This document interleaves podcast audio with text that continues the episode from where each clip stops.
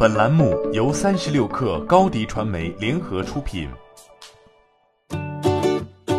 本文来自腾讯科技。在过去半年的时间里，日本软银集团和孙正义遭遇了重大挫折。美国写字楼二房东公司 WeWork 上市失败，估值暴跌九成，直接终结了孙正义多年以来的投资神话。软银集团利润暴跌，孙正义谋划的愿景基金二号也没有获得外部金主的支持。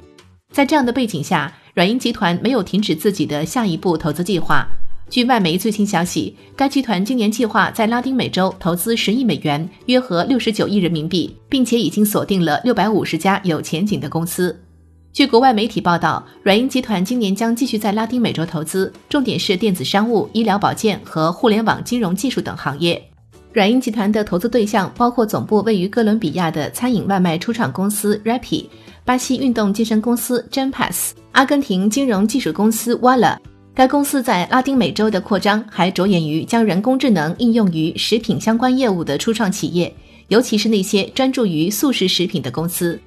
阿尔法信贷通过一个自动化的扣除系统，向个人和小公司提供快速、低成本的贷款服务。该公司在墨西哥和哥伦比亚市场开展业务，向传统银行服务不足或无法获得其他形式融资的小企业客户发放了贷款。其他国际风险资本基金及其一批现有投资者已加入软银集团领头的这一 B 轮投资。自从 WeWork 上市灾难以来，软银集团陷入了一场前所未有的危机。刚刚公布的去年第四季度财报显示，软银集团利润暴跌了百分之九十九。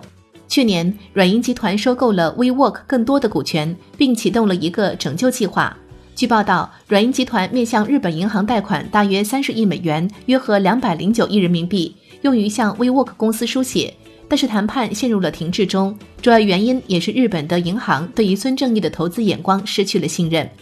对于软银集团来说，最近唯一的好消息就是美国法庭在反垄断诉讼中支持第三大移动运营商作价四百亿美元（约合两千七百九十亿人民币）收购软银集团旗下的 Sprint 公司。软银将逐步退出美国电信市场，转型为一家更加纯粹的科技投资集团。早前在日本，软银集团已经让旗下的日本电信业务分拆上市。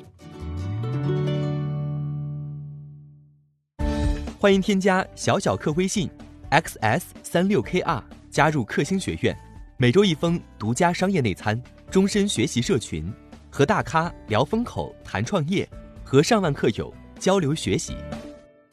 高迪传媒，我们制造影响力。商务合作，请关注新浪微博高迪传媒。